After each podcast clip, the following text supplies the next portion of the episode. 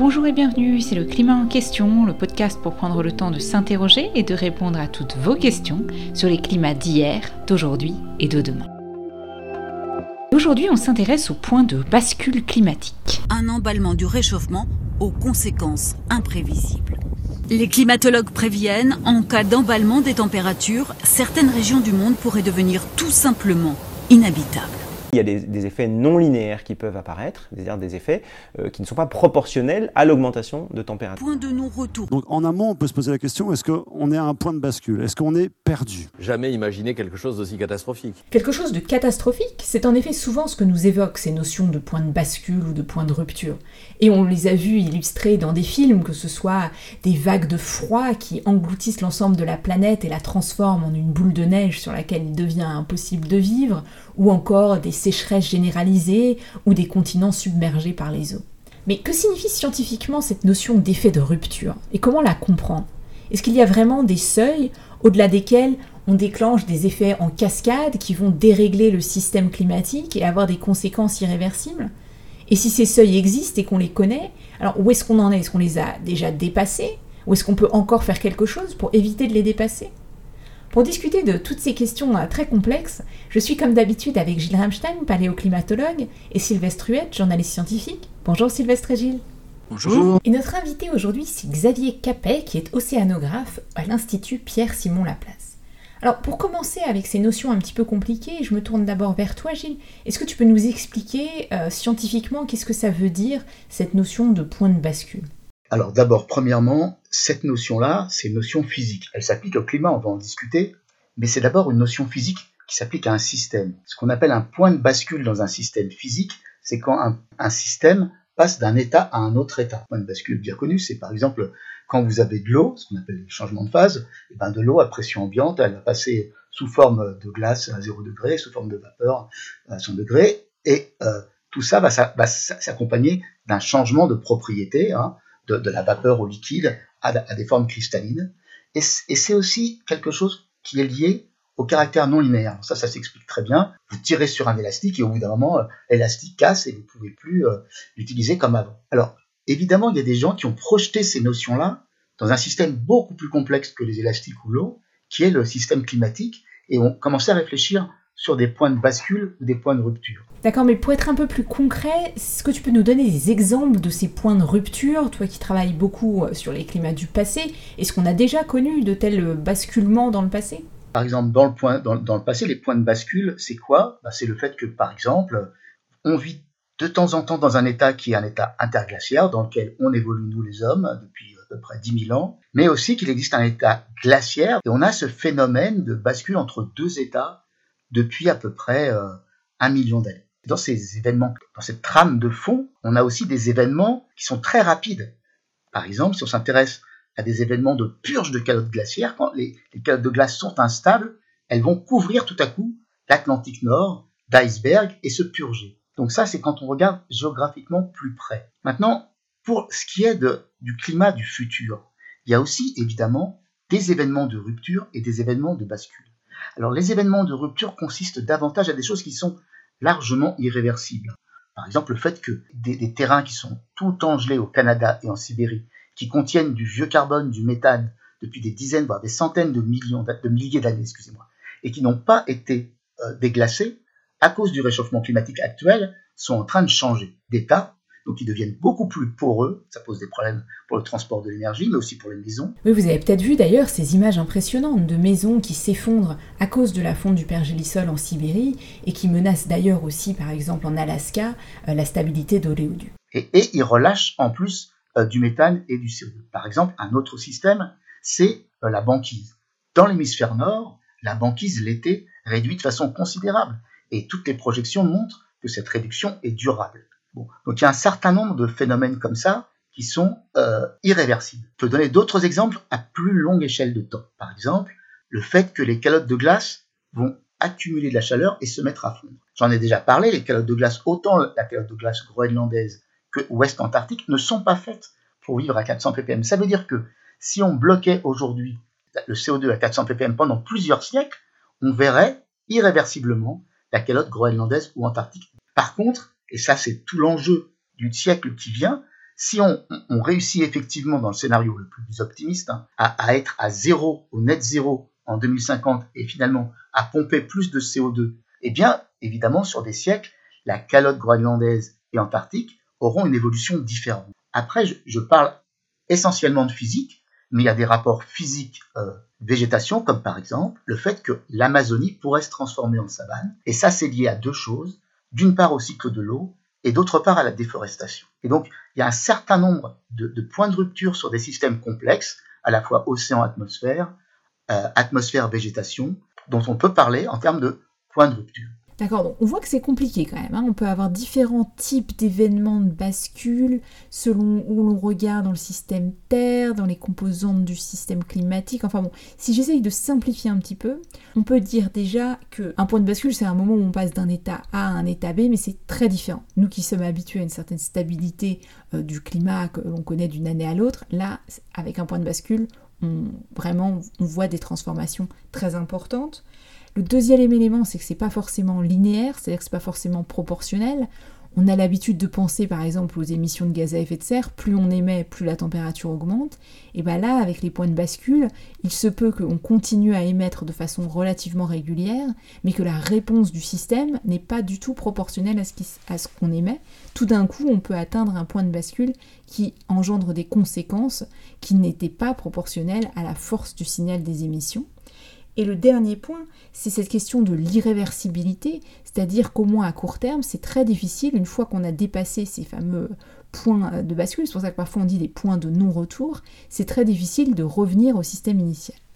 Alors bon, une fois que j'ai dit tout ça, du coup, comment est-ce que vous faites pour modéliser euh, ces choses qui sont tellement compliquées et, finalement, est-ce que tu peux nous dire, c'est quoi ces seuils à ne pas dépasser? Euh, En fait, en modélisation du climat, on a plein de parties, par exemple l'atmosphère, l'océan, la végétation, la chimie atmosphérique, biogéochimie, et cette espèce de système Terre est sensible à différents, différents seuils. Je vais donner des exemples l'atmosphère, l'océan et la cryosphère. Cryosphère, c'est les zones de glace ou de neige à la surface de la Terre. On sait que les calottes de glace ne fondent pas de façon linéaire. Donc là aussi, il y a des seuils et des moments de rupture où tout à coup, euh, les, calottes de glace vont se purger et donc euh, couvrir l'océan Atlantique d'iceberg. Ça, ça peut très bien arriver, c'est un événement euh, de rupture. Maintenant, si on regarde la couplage océan-atmosphère, eh ben, on, on, on, est en train de mettre en évidence que le transfert par ce qu'on appelle l'AMOC. L'AMOC, c'est la circulation méridienne de retournement atlantique, c'est-à-dire un grand courant marin dans l'Atlantique. Des tropiques atlantiques vers les hautes latitudes nord, hein,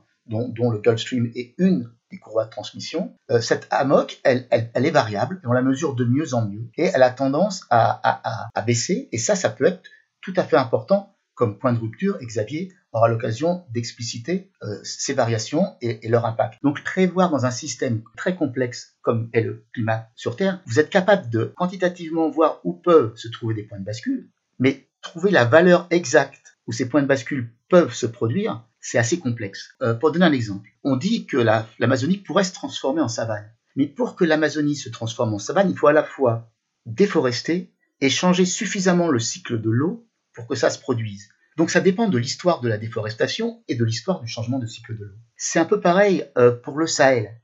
Pour le Sahel, le fait que le Sahel ne soit plus ou très peu arrosé par les moussons, euh, c'est une histoire de distribution géographique du cycle de l'eau. Et ça, d'un modèle à l'autre, il peut y avoir des différences. Donc l'évaluation des seuils va forcément, dans un premier temps, être marquée par une certaine incertitude qui est liée, en fait à la complexité du système. Autant les effets de seuil, comme je le disais, dans les systèmes simples, sont faciles à attribuer et à quantifier, autant dans des systèmes très complexes comme le nôtre, c'est plus difficile. Ouais, donc on comprend que c'est compliqué, hein, à la fois euh, de modéliser euh, ces points de rupture et puis du coup euh, d'estimer les seuils critiques à ne pas dépasser. ça reste, comme je le disais, différent de la température, puisque là, les climatologues sont capables de dire pour tel niveau de concentration de gaz à effet de serre, on peut s'attendre à tel niveau de réchauffement de la température moyenne globale. Mais alors, du coup, qu'est-ce qu'on fait avec cette information?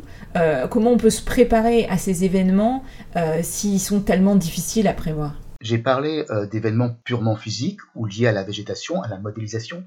J'ai pas tellement parlé en fait de seuils qui sont très importants aussi, qui sont liés au, lien cette fois-ci climat-population. un exemple de ça qui est important, c'est le fait que l'hydrologie des sols, en particulier en Méditerranée et en Amazonie, sont en train de changer et que pour ce qui est par exemple de la Méditerranée, on va vers un assèchement très important de la Méditerranée. Et cet assèchement va prendre place dans un contexte où déjà il y a des tensions extrêmement importantes aujourd'hui en Méditerranée sur l'eau, et on est sûr que dans 20-30 ans, la Méditerranée sera encore plus sèche, c'est-à-dire que le bilan hydrologique sera encore plus défavorable. Alors euh, ça c'est important de, comprendre que finalement grâce aux, nouvelles recherches, grâce en particulier, euh, c'est aussi dans, le rapport de l'IPCC, grâce à, ces phénomènes extrêmes qu'on comprend de mieux en mieux, on est de mieux en mieux, à même d'essayer de maîtriser le fait qu'on ne dépasse pas certains seuils qui sont pas forcément physiques, mais qui sont des seuils où euh, les, qui feront souffrir les populations telles que ça deviendra ingérable. Alors d'autres exemples de régionalisation qui sont liés au changement climatique et à l'homme, c'est au Sahel, parce qu'au Sahel,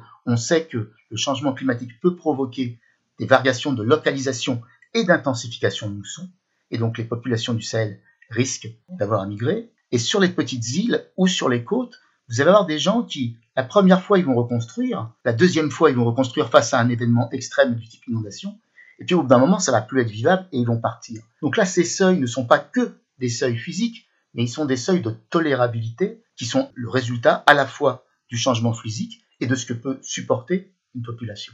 Oui, ça je crois que c'est vraiment un aspect important, puisque la question, c'est pas tant euh, quels sont les points de bascule dans le système climatique et comment le système climatique, dans sa complexité, va changer de façon plus ou moins abrupte, plus ou moins irréversible, c'est comment est-ce que nous, euh, société humaine, euh, on est apte à répondre à ces changements qui peuvent être, comme on l'a dit, non seulement des changements graduels et linéaires auxquels on peut se préparer, en tout cas on peut les anticiper et les connaître, mais aussi ces changements complexe, euh, potentiellement abrupte euh, et difficilement prévisible.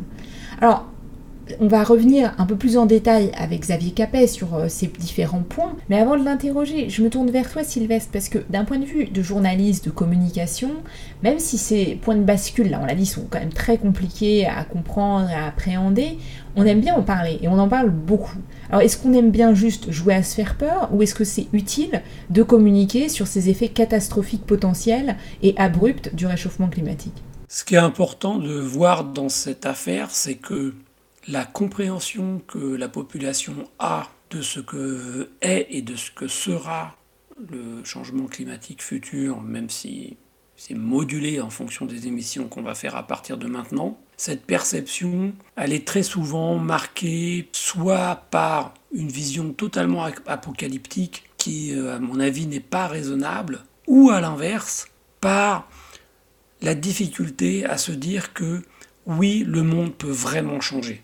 Et c'est pour ça que montrer que certains paramètres du système climatique, certaines réalités géographiques vont véritablement se transformer de manière irréversible, c'est un élément pédagogique très important pour que la discussion sur quelle politique climatique on mène soit correctement conduite. Par exemple, la montée du niveau marin, elle est irréversible. Ce que cela veut dire, c'est que les territoires cultivés ou habités qui vont être submergés soit en permanence, soit trop souvent pour pouvoir continuer à être occupés de manière euh, stable et tranquille, eh bien ces pertes de territoire, elles seront nécessairement irréversibles. On ne pourra pas réparer euh, ce qu'on aura fait à la nature de ce point de vue et faire prendre conscience du fait que pour certains euh, des domaines du changement climatique,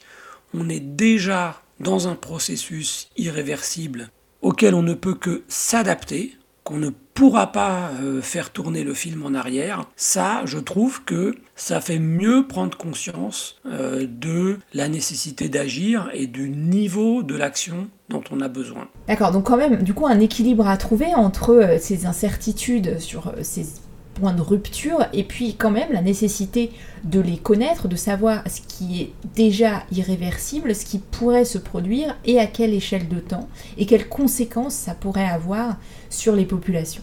Alors on va discuter plus en détail de tous ces éléments avec notre invité Xavier Capet. Xavier Capet, bonjour, bienvenue dans le climat en question. Bonjour. Vous êtes chercheur au CNRS, océanographe au LOCÉAN, le laboratoire d'océanographie et du climat qui fait partie de l'Institut Pierre-Simon Laplace. Alors déjà pour commencer, vous, dans votre domaine, dans les océans, À quoi ça ressemble des points de rupture? Est-ce que vous pouvez nous donner un exemple un peu concret? C'est par exemple les points de rupture euh, qui peuvent toucher un système écologique. Il y a des points de rupture spectaculaires qui ont été observés euh, sur l'évolution récente, par exemple, de la population de certains stocks de poissons exploités, euh, et en particulier la morue dans l'Atlantique Nord au début des années 90 il y avait une sur... à ce moment-là, il y avait une surpêche euh, chronique depuis plusieurs décennies. Et puis, subitement, en 1992, a été observé un effondrement du stock. Alors on est un peu éloigné du climat, mais en fait pas tant que cela parce que l'effondrement du stock de morue est également lié à des conditions climatiques défavorables à la reproduction et à la croissance des morues dans l'Atlantique Nord. Donc la, surpêche n'est pas le seul élément perturbateur qui fait basculer le stock, euh, la variabilité climatique aussi, même si on ne sait pas toujours, euh, sait toujours pas discerner euh, la part respective de ces deux facteurs. Et ce qui est intéressant dans cet effondrement du stock de morue, c'est qu'il permet également d'illustrer euh, la notion dont Gilles a parlé d'irréversibilité, ou plutôt euh, plus précisément d'hystérésis parce que malgré la fermeture des pêcheries de Terre-Neuve dès 1992, euh, le stock de morue est resté effondré pendant plus de 20 ans. Et euh, en fait, il commence seulement timidement à se reconstituer depuis, euh, une petite dizaine d'années. Euh, alors c'est pour ça qu'on parlera pas d'irréversibilité parce qu'il y a une reconstitution, donc en fait il y a une, une forme de réversibilité. On parlera plutôt d'hystérésis, c'est-à-dire que l'état du stock de morue à un instant donné, par exemple en 1995, ne dépend pas seulement du niveau de perturbation auquel il est soumis cette année-là, mais qu'il est aussi sensible, il se souvient, en l'occurrence pendant des décennies, du fait qu'il a été soumis à une perturbation qui était au-delà d'un seuil critique. Eh bien c'est bien, j'aurais appris un nouveau mot aujourd'hui, l'hystérésis, que je comprends donc comme cette idée qu'il ne suffit pas de rétablir les conditions initiales pour que le système se rétablisse automatiquement. Donc par exemple, il ne suffit pas que la température baisse ou que l'acidification des océans baisse pour qu'automatiquement les stocks d'espèces de, poissons se reconstituent. Si on a atteint un certain seuil, ça va être très difficile, très long, voire impossible pour certaines espèces de reconstituer euh, les populations euh, de poissons par exemple qu'on connaissait. Et ça montre aussi l'importance de penser aux bonnes échelles de temps, du coup, pour ces points de rupture. Alors, est-ce que vous pouvez nous expliquer comment réfléchir à ça? Est-ce qu'on parle de bascule qui pourrait avoir lieu prochainement, qu'on connaîtrait, nous, dans notre vie humaine? Et à l'inverse, est-ce que, du coup, si on arrêtait nos émissions tout de suite, on pourrait éviter ces points de bascule? Peut peut-être parler de l'évolution future du climat dans les décennies et, qui viennent et au-delà. Pour commencer, il me semble important de rappeler que, et Valérie Masson-Delmotte en a parlé euh, dans un épisode précédent, que euh, du fait des différentes inerties en jeu dans le système climatique, mais aussi et surtout dans nos sociétés qui vont pas changer tout de suite, on va atteindre 1,5 euh, degré entre 2030 et, 2040. Alors durant ces décennies, le, le GIEC n'envisage pas de modification abrupte, de point de rupture dans le système climatique, mais on va très certainement devoir faire face à des ruptures pour certains écosystèmes locaux ou régionaux et peut-être aussi pour les populations qui en dépendent. Et là, par exemple, on pense au, euh, au système de récifs coralliens euh, dans certaines régions du monde, qui sont, euh, certains sont tout près de la limite de tolérance thermique des espèces coralliennes qui les peuplent. Et donc, bah là, on est sur des échelles de temps de probablement quelques décennies. Oui, pour celles et ceux que ça intéresse, on a parlé des récifs coralliens dans l'épisode 10 avec Jean-Pierre Gattuso. Alors maintenant, pour la suite, au-delà de quelques décennies. Hein. Rien n'est écrit. Il y a une grande diversité d'évolution du climat possible. Mais euh, on peut peut-être se, placer dans un scénario plausible pour explorer un peu cette question des échelles de temps, dans lequel euh, nos sociétés seraient capables de réduire leurs émissions de gaz à effet de serre au voisinage de, zéro. On pourrait alors dire que le plus dur est fait, mais en fait, euh, le problème, c'est que certaines composantes du système climatique qui ont de l'inertie vont continuer de s'ajuster progressivement, même si on n'émet plus, il n'y a plus d'ajout de, de, gaz à effet de serre dans l'atmosphère. Et la grande question, c'est de savoir si on aura réussi à agir suffisamment vite pour contenir le réchauffement en dessous des seuils pour lesquels on a des phénomènes d'emballement pour certaines de ces composantes du système climatique. Par exemple, est-ce qu'on va avoir une fonte prolongée du permafrost ou euh, le dépérissement des forêts tropicales progressif. Alors la fonte prolongée du permafrost, les échelles, c'est plutôt des centaines d'années. Le dépérissement des forêts tropicales qui se continuerait, ce serait plutôt sur des décennies. Si on a dépassé euh, certains seuils critiques, on pourrait avoir euh, des émissions additionnelles de gaz à effet de serre induites par ces composantes euh, du système climatique qui pourraient nous empêcher d'atteindre zéro émission nette en réalité et qui feraient dériver le climat en nous emmenant progressivement sur plusieurs siècles vers des augmentations de température nettement plus importantes que celles directement liées aux combustions d'énergie fossile par les, les humains. Alors les seuils sont pas connus précisément, hein, euh, et la notion de seuil précis n'a d'ailleurs peut-être pas forcément de sens autre que théorique, mais euh, on sait bien que bah, l'évolution du risque, elle, elle est bien connue, euh, il augmente avec nos émissions. D'accord, alors si j'essaye de résumer, ce que vous nous dites, c'est que même si on arrive à atteindre le net zéro, c'est-à-dire de ne pas émettre plus d'émissions que l'on ne peut en absorber, on aurait quand même un risque d'avoir déclenché des processus qui vont continuer à émettre des quantités de CO2 qui vont finalement, je dirais, euh, annuler l'effet net zéro et, faire qu'il y aura quand même une contribution positive, qu'il y aura de plus en plus d'émissions dans l'atmosphère. Et ce mécanisme-là, euh, pour bien comprendre, c'est donc qu'à cause des émissions que l'on fait déjà dès aujourd'hui, il y aurait un risque d'avoir suffisamment réchauffé la température globale pour que le pergélisol, permafrost en anglais, fonde et que en fondant, euh, on en a déjà parlé, il risque de libérer euh, des énormes quantités de gaz à effet de serre gaz à effet de serre qui est là parce que c'est des matières organiques euh, qui sont décomposées depuis très très longtemps. Et donc, à cause de ces émissions-là, euh, ce que vous nous dites, c'est que ça annulerait, enfin en tout cas, ça limiterait l'effet net zéro, puisque euh, ça dégagerait des quantités de gaz à effet de serre très importantes qui du coup continueraient à réchauffer le climat. Et que par ailleurs, c'est très difficile de savoir quel est le seuil à partir duquel cet événement de bascule peut se produire, mais que du coup, l'approche prudente, c'est ce qu'on sait de façon certaine, c'est que plus on émet, plus on se rapproche de ce seuil, et donc vraiment chaque tonne compte, comme nous le disait Valérie Masson-Delmotte dans le dernier épisode. Et d'ailleurs, en parlant de Valérie Masson-Delmotte, si on revient au rapport du GIEC, du rapport du groupe de travail numéro 1 dont on a parlé dans l'épisode précédent, c'est un rapport qui me semble mentionne un peu plus ces points de bascule ou de rupture, je ne sais pas exactement comment ils disent, que les épisodes précédents du GIEC. Est-ce que ça c'est une transformation que vous avez observée aussi ou ça fait longtemps euh, qu'on en parle, c'est juste que c'est très difficile à modéliser comme nous l'expliquait Gilles? Alors il y, avait déjà des éléments concernant euh, des phénomènes abrupts. La terminologie a d'ailleurs un petit peu changé au, fil des différents rapports du GIEC. Il y a quand même effectivement une prise en compte qui est plus euh, profonde dans ce sixième rapport du GIEC euh, qui vient de sortir. Le rapport les inclut dans une catégorie un peu plus générale qui est celle des changements possibles qui s'appellent issues ou évolutions faiblement probables mais à fort impact. En anglais, low probability high impact outcome. Dans le détail, euh, le, traitement euh, est assez particulier hein, par rapport à un certain nombre d'autres euh, thèmes abordés, notamment parce que ces, issues à faible probabilité mais fort impact sont entourées de très fortes incertitudes. Et en fait, les probabilités sont faibles, mais dans un certain nombre de cas, elles sont surtout très mal connues. Ça n'a rien de simple de communiquer sur de tels sujets d'autant moins simple qu'il n'est généralement pas possible de se fier au modèle de climat mécaniste les modèles du GIEC, qui ne représentent pas ou qui représentent très mal des processus clés qui sont fondamentaux pour réussir à modéliser ces, points de rupture ou points de bascule. Il est donc nécessaire de combiner différents éléments, par exemple de paléoclimat, de théories sur les processus, d'exercices de modélisation numérique dédiés qui résolvent mieux, par exemple, un processus clé, mais qui ont d'autres limites.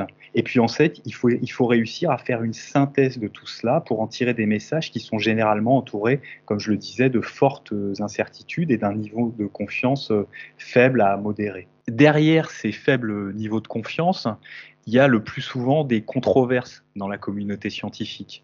Et on peut prendre le cas euh, de la circulation euh, thermohaline en, Atlantique, la MOC, euh, le tapis roulant dont, Gilles a, parlé. il, y a, des arguments théoriques et observationnels qui suggèrent que cette circulation peut se déstabiliser et s'effondrer si les conditions dans l'Atlantique Nord sont perturbées, par exemple par un apport d'eau douce lié à la fonte de la calotte groenlandaise et de la glace de mer. Les grands modèles de climat, eux, avec lesquels sont construit les projections du GIEC ne produisent pas d'effondrement de, la circulation thermohaline, mais on sait qu'ils ont des limitations et des défauts. Il faut ajouter à cela des évidences paléoclimatiques que la circulation thermohaline en Atlantique Nord a été déstabilisée par le passé. Ça, Gilles en a parlé. Alors, euh, je ne vais pas détailler ici tous les, tous les éléments, mais on a affaire à un vaste ensemble de résultats discordants qu'il n'est le plus souvent pas possible de confronter directement les uns aux autres pour trancher. D'accord, je crois qu'on comprend bien que c'est compliqué. C'est compliqué de connaître précisément ces niveaux de seuil, c'est compliqué de savoir quelle est la probabilité que ces événements euh, de bascule se produisent ou pas, euh, et en même temps, c'est terrifiant. S'ils se produisent, on sait que les conséquences euh, sont absolument dramatiques. Alors, comment vous faites, vous, dans votre travail au quotidien, mais aussi euh, quand vous, parlez avec le public de ces conséquences, pour pas sombrer, je dirais, dans un côté très effrayant, et en même temps ne pas se dire, de toute façon, ça sert à rien, on peut plus rien faire, ces boucles de rétroaction sont engagées. Comment communiquer là-dessus de la façon, je dirais, la plus scientifiquement correcte? Eh ben, Ce que j'aurais envie de dire tout d'abord, c'est qu'il faut faire attention à la puissance de ces expressions de point de bascule, point de rupture, parce que ce sont des métaphores et qu'il faut les prendre comme telles. C'est-à-dire que littéralement, on ne casse pas le climat, on le rompt pas, et la notion de seuil et d'irréversibilité dans le système climatique est beaucoup plus complexe que ce qu'on peut imaginer avec, par exemple, l'analogie euh, de l'élastique qu'on tire et qui casse lorsqu'il a atteint le seuil de rupture. En réalité, ce qui nous intéresse, c'est euh, les conséquences, les impacts pour les écosystèmes et les sociétés humaines. Et là, il y a euh, effectivement euh, des plages de, de, de, criticité sur lesquelles on va avoir des impacts plus ou moins importants et qui vont fortement dépendre de la capacité à s'adapter pour ce qui est du caractère euh, effrayant et du, du fait de ne, de ne, pas se décourager, là, ce que j'aurais envie de dire, c'est que nous sommes dans les décennies qui viennent dans une situation où nos actions individuelles et surtout collectives auront un effet déterminant sur le niveau de risque à dépasser des, des seuils critiques et déclencher des ruptures dans le système climatique. Et oui, ça a un côté effrayant d'imaginer que nos sociétés humaines, nous allons façonner le climat de la Terre pour des milliers d'années de manière très différente selon euh, l'ampleur de nos actions d'atténuation. Et c'est pour cette raison-là, justement, pas le moment de se, décourager. Et là, je crois qu'il y a dans les informations scientifiques qui sont communiquées, que ce soit par les scientifiques, par les journalistes ou, autres, une attention particulière à avoir vis à -vis des discussions sur les points de bascule et de rupture. L'urgence à agir, ne doit pas nous conduire à céder à la facilité de communiquer de manière simpliste et très alarmante sur les points de bascule. Il s'agit d'un sujet compliqué. Je pense que là, les auditeurs l'auront bien compris avec euh, toutes les interventions qui ont eu lieu. Compliqué notamment du fait de la multiplicité des échelles de temps, mais aussi des incertitudes. C'est une conversation à, poursuivre, mais à poursuivre dans, dans, toute sa subtilité. Bien, merci beaucoup Xavier Capet. Vous aurez aussi fait la conclusion de cet épisode, donc c'est parfait. Merci d'avoir été notre invité dans le climat en question euh, aujourd'hui. Et j'aime beaucoup cette idée que vous avez mentionnée, que c'est à la fois effrayant d'être une génération qui peut encore faire quelque chose pour éviter de franchir ces seuils qui nous amèneraient vers ces mécanismes de rupture dont on a parlé tout au long de l'épisode, mais c'est aussi enthousiasmant et une certaine responsabilité puisqu'on peut encore le faire, donc euh, ne nous laissons pas décourager ou effrayer par euh, ces mécanismes complexes et encore assez mal connus. Et pour celles et ceux que ça intéresse de poursuivre cette conversation, on va partager sur les réseaux sociaux la conversation que vous aviez eue avec Gilles Ramstein, animée par Jeanne Lingard sur Mediapart. Et comme d'habitude, un grand merci à Karim Baldé, Fabrice Étifier et Alexandre Carrier pour leur coup de main pour la réalisation de ces épisodes, ainsi qu'à Clément Sondon pour la musique originale de ce podcast fait maison. Et si vous aimez le climat en question, vous pouvez nous retrouver sur les réseaux sociaux, Facebook, Twitter et Instagram. On est même sur YouTube maintenant, ou nous envoyer un email, le climat en question avec un S, at ecomail.fr. Et je vous donne rendez-vous dans deux semaines pour notre prochain épisode.